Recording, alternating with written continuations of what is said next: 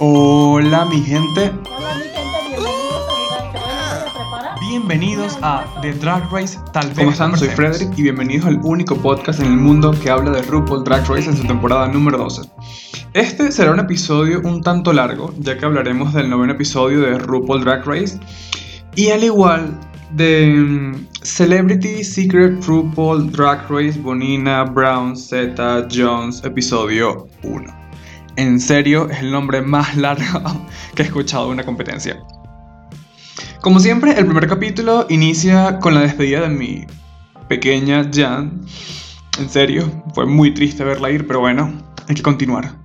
Y todos están tristes por ella, pero ajá, al mismo tiempo están felices por Widow. Y de aquí, de aquí, toda la paja que hablan sentada, nos vamos directamente al día siguiente. Donde Widow, luego de que fuera casi eliminada, le dice, obviamente a la cámara, que Kansas, la Kansas, te amo, pero no nos vemos pronto.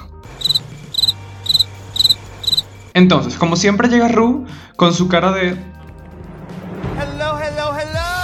Hello, hello, hello. Hello, hello, hello. Hello, hello, hello. Hello, hello, hello. y anuncia el mini desafío de hoy. Y es una promoción pagada más. Y esta vez fue por prettylitter.com o como se diga. Creo que es una cosa para gatos o qué sé yo porque nunca lo he utilizado. Ahora, vamos a decir lo que hicieron cada una de ellas o ellos o ellas. Not this. Primero fue Crystal, como cualquier gato callejero, literalmente fue genial, me gustó mucho de pies a cabeza el outfit y su performance estuvo súper, súper genial. Segundo fue Miss Jacqueline Cox y su personaje de Erta Kid fue brillante. Es brillante, brillante, brillante como... Y bueno, ¿para qué vamos a hablar del resto? Si sabemos que Jackie había ganado luego de ver 50 minutos de ella como un gato. Por cierto, nota del editor, me encantó Jada y Heidi. Estuvieron muy geniales, en serio, fueron muy graciosos y como que se salieron un poco de lo que el resto estaba haciendo, por así decirlo. Ahora, vamos al desafío principal, el cual se llama choices. 2020 para elegir nuevamente la primera drag queen presidente de los Estados Unidos de América. Es decir, vamos a reciclar desafíos anteriores porque no sabemos qué hacer. Esto fue lo que sentí literalmente con este episodio de principio a fin. En todo esto cada quien está como que escribiendo su estrategia, Ru regresa al workroom con nada más y nada menos que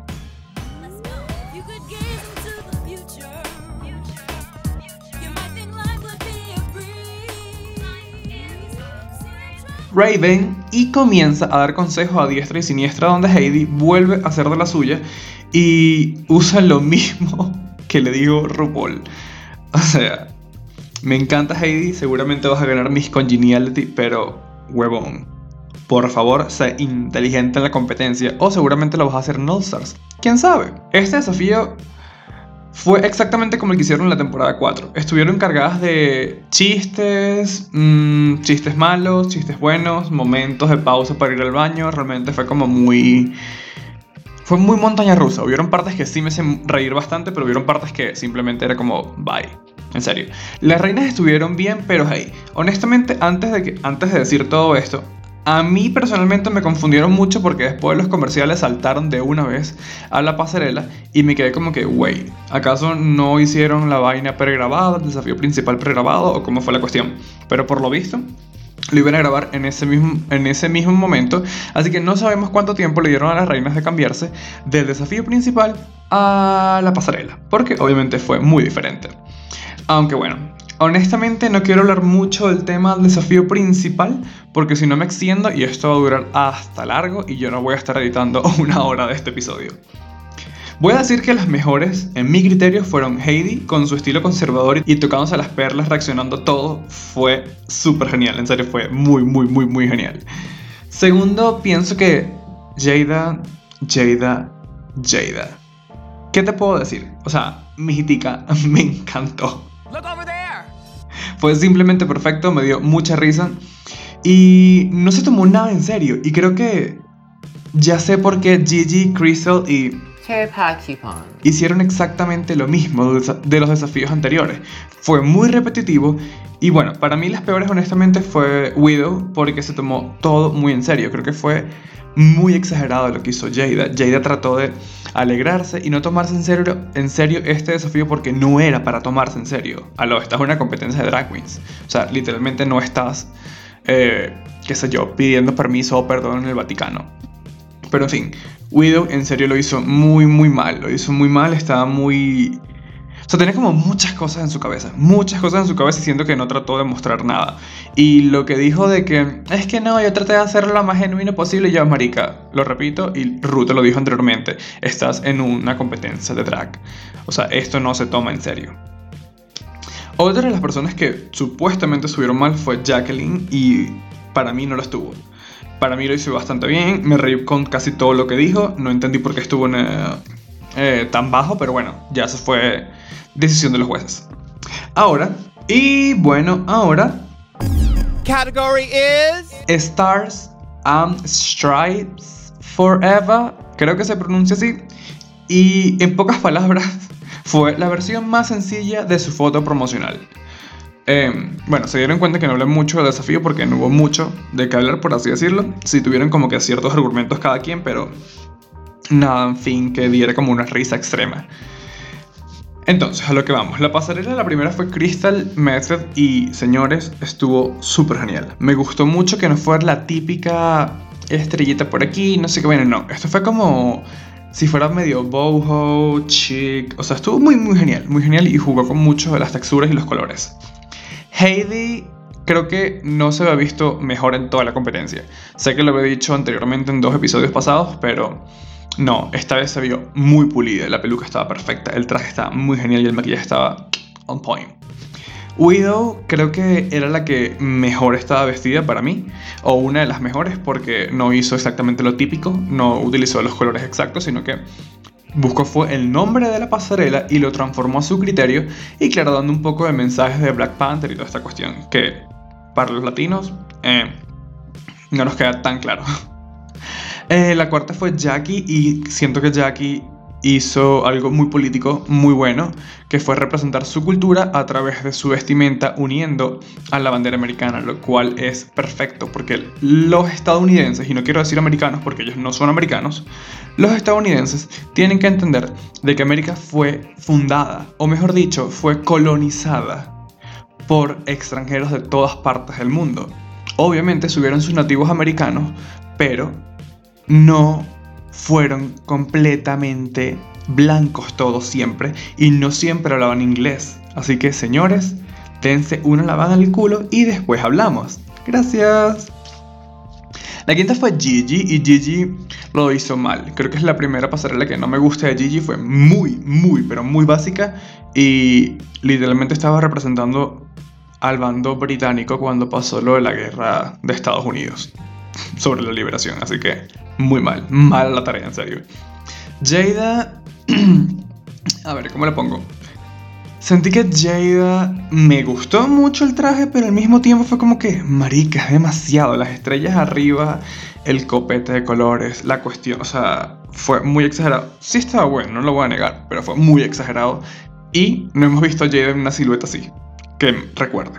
Por último, siento que hizo su papel de en el bowl cuando la mujer está millonaria y siento que la hizo un poco más rocker, aunque fue bueno verla porque ella utiliza mucho eh, muchas siluetas mayores porque literalmente su drag es eso, es como una señora un poco mayor, como cuarentona, cincuentona, pero sí, estuvo como estuvo chévere, estuvo decente prácticamente. Como mencioné, eh, la ganadora de este episodio fue Jada Essence Hall, lo cual me parece, o mejor dicho, lo cual se lo merece de principio a fin. Honestamente fue brillante y lastimosamente Jacqueline y Widow se enfrentaron en el lip sync interpretando Firework de Katy Perry. Ok. Si es muy obvio, honestamente, quién se iba a quedar y más por el storyline que estaban formando, siento que... mm, eh, fue un poco forzado. ¿Por qué? Porque por lo menos Widow ya había ganado un desafío, aunque después de eso había sido super flatline. En cambio, Jackie sí era como constante y siempre estaba como a salvo y en los, en los puestos superiores. Y también con la cuestión de que hablaron de su religión, de que es canadiense y toda la cuestión, sentí que el episodio fue como para que ella se quedara de alguna manera. Ahora sí, puedo decir que la séptima eliminada de esta temporada fue Widow Von Du, lo cual, y lo vuelvo a decir, me encariñé con ella a lo largo de la competencia. Al principio no fue así, pero bueno, como dicen, ya estamos oficialmente en el top 6, sacando a y creo que eso sería todo lo que puedo contar ahorita del episodio porque no había tanto para cortar, honestamente. Ya son muy pocas reinas y el desafío, o mejor dicho, todo el episodio fue un poco blank, por así decirlo. Entonces, ahora sí vamos a hablar de Celebrity Drag Race. Para empezar, era muy obvio, señores, que estas celebridades iban a ser celebridades de clase C o clase D. Así que no entiendo y no me vengan porque hay gente, o mejor dicho, estoy preguntando de que por qué hay gente está molesta de que no hubieran celebridades como Beyoncé, Gaga o Barack Obama. O sea, en serio, si estaban esperando esas celebridades, señores, les voy a decir que se la estaban fumando muy mal. Porque es, primero es Drag Race, es, una, es un reality show, empezando por ahí, de competencia. Aparte, sé que, sé que era para caridad y toda la cuestión, pero si ustedes ven Celebrity Apprentice con Donald Trump cuando no era presidente, por Dios, los participantes no eran mm, Jack Nicholson, no era Leonardo DiCaprio, no era Meryl Streep, no. Era gente normal, o sea, eran actores como de películas normales, este, o tipo John Rivers, que lo ganó en su temporada, o BBK Fox, o Diana Mendoza, o sea, gente súper normal, o sea, que tampoco tienen una fama extrema, pero son famosos de alguna manera. Entonces no entiendo por qué la gente está metiéndose con eso. Es como que relájense, están con VH1 de paso, o sea, esto no es eh, los Oscars, así que por favor. En este primer episodio las celebridades fueron Nico Tortorella de Younger. Para los que no lo saben, yo soy súper fanático de Nico. eh, siento que su estilo de vida va mucho con mi manera de pensar. eh, todo el mensaje que trata de hacer de positivismo, de queerness. Y mm, los libros que ha escrito han sido súper, súper, súper, súper buenos. Entonces siento que creo que él sí debió de estar. Y de paso que él fue jurado anteriormente en Drag Race y es un súper fanático de la, de la competencia. El segundo fue Jordan Connor, que es de Riverdale. Yo veo Riverdale, eh, lo reconocí inmediatamente y dije como que, ah, wow, chévere, me parece muy bien. Eh, pe- honestamente pensé que era parte de la comunidad LGTB, pero después nos dimos que no, nos dimos cuenta que no, entonces fue súper mejor. Y por último fue Jeremy o Jeremy, o no sé cómo se pronuncia, Fuller. Es un comediante, primera vez en mi vida que lo había escuchado, honestamente no sabía absolutamente nada de su existencia. Y bueno, las reinas que acompañaron a estas celebridades fue prácticamente como un pequeño círculo o un triángulo de ganadoras, porque primero fue Bob de Drag Queen, la cual es la ganadora de la temporada 8. Eh, la segunda fue Monet, y obviamente todos saben que Monet es la ganadora de All Star 4 con Trinity the Talk. Y por último estuvo Trixie Mattel, la ganadora de All Star 3. Lo cual me pareció súper genial, porque, por ejemplo, a Bob no lo veíamos desde la coronación de Sasha Velour. Y aunque ahí no dijo mucho, pero su temporada fue muy, muy genial. No quería que ganara, pero me encantó su, su interpretación en toda la temporada. Y no lo veíamos hace buen rato en, en el War Room. Obviamente ahorita lo estamos viendo con... ¿Cómo se llama esta cosa que están viendo? No me acuerdo. Eh, en fin. Eh, Trixie, obviamente no la veíamos desde, creo que del especial de Navidad, si mal no recuerdo. Y Monet, bueno, lo vimos hace reciente, así que bien por ellas. Ahora, como a lo Old Fashioned Drag Race hicieron un mini challenge donde las celebridades tenían que literalmente hacer un mini drag race, donde el ganador, y he dicho mucho dónde, fue Jordan Connor. Me pareció súper genial porque lo hizo muy, muy bien. Eh, tenían que ponerse un vestido, unas pelucas, unos tacones, unos, unas, unos senos falsos y después hacer como un mini lip sync y la cuestión. Fue, fue, fue entretenido, vamos a decir que fue entretenido. Un poco desprolijo, pero vamos a decir que fue bastante entretenido. Ahora, disclaimer, ¿sí? Quiero decir que este episodio hizo molestar a muchas personas, incluyéndome a mí, pero honestamente yo no soy tan imbécil como para atacar a, a la producción y a todo el mundo por Twitter como lo han hecho muchas personas. Pero a mí lo que, más, lo que más me molestó fue que no hayan pasado realmente a las drag queen que habían maquillado a las celebridades o que ayudaron a construir el personaje. En este caso fueron Chanel de la temporada 1, Leila McQueen de la temporada 8 y Mayha Miller de la temporada 10. en mi opinión, sí debieron de haberlo mostrado. Por lo menos asisten como boy, perdón, como hombres o, o tal vez como drags, pero un peque- unos pequeños cambios y la cuestión. O sea, no sentí que fuera justo para ellos, porque yo espero que le hayan pagado. Eso sí, honestamente, seguramente le pagaron, pero yo espero que le hayan pagado. Hola chicos, esto es como un Frederick del presente, pasado, futuro. Eh, quiero decir que después de haber grabado el episodio, eh, me di cuenta que el día lunes eh, la página de Drag Race en Instagram subió un pequeño especial llamado Just a Tip con Chanel, donde Chanel habla, más bien aparece, que raro que no apareció en el, episodio principal, pero aparece dando consejos a las drag queens y Bob la presenta como una de las legendarias reinas de la, de la competencia y toda la cuestión. Cosa que me pareció súper bien. Seguramente más adelante van a mostrar a Leila y van a mostrar a Mayhem, lo cual va a, va a calmar a mucho a los fanáticos porque literalmente le dieron como una, una sesión especial, o una sección, perdón, una sección especial en, el- en las redes sociales de la, de la cuenta. Y bueno, Chanel habla de Lucille Ball con Nico Tortorella y le da como ciertos consejos de maquillaje y cuestión de... y le da como tips a todas las concursantes. Así que Continuamos con el episodio regular. Continuamos al desafío principal y fue el Snatch Game. Para mí fue el peor Snatch Game que he visto en mi vida, en serio. Eh, apartando, obviamente, el apartando obviamente el de la temporada 11. Pero vamos a, vamos a decir más o menos eh, de quién, a quién interpretaron estas celebridades. Jordan hizo de Chrissy Teigen, lo cual me pareció súper chévere. Creo que fue lo único gracioso de las, de las cuatro personas que están concursa- concursando porque los jurados, por así decirlo, eran Trixie y Monet y la cuarta participante era Bob the Drag Queen. Así que, bien. Nico hizo de Lucio Ball. Lo hizo meh, o sea, fue una decepción total. No esperaba eso de Nico, más siendo actor. Y cuando, por cierto, cuando estaba viendo el episodio dije, ¿por qué Nico eligió a Lucille? Y él había mencionado que nadie había hecho Lucille antes en la competencia. Pero yo me acordé de que sí, Chanel lo hizo en All Star 1 en el, en el gabinete de la comedia que hicieron, pero obviamente no fue en Snatch Game. Que por cierto, ahora entiendo por qué eligió a Lucio Ball. Obviamente Chanel estaba ahí y le estaba como ayudando a convertirse en el personaje. Y por último, eh, Jermaine, o como se llame en serio, hizo como una versión extraña de, Kevin Hart en drag, así que... eh, o sea, sentí que fue muy repetitivo en toda la cuestión. Para el momento de la pasarela, la categoría fue Super Model of the World, es decir, ropa de RuPaul. Punto.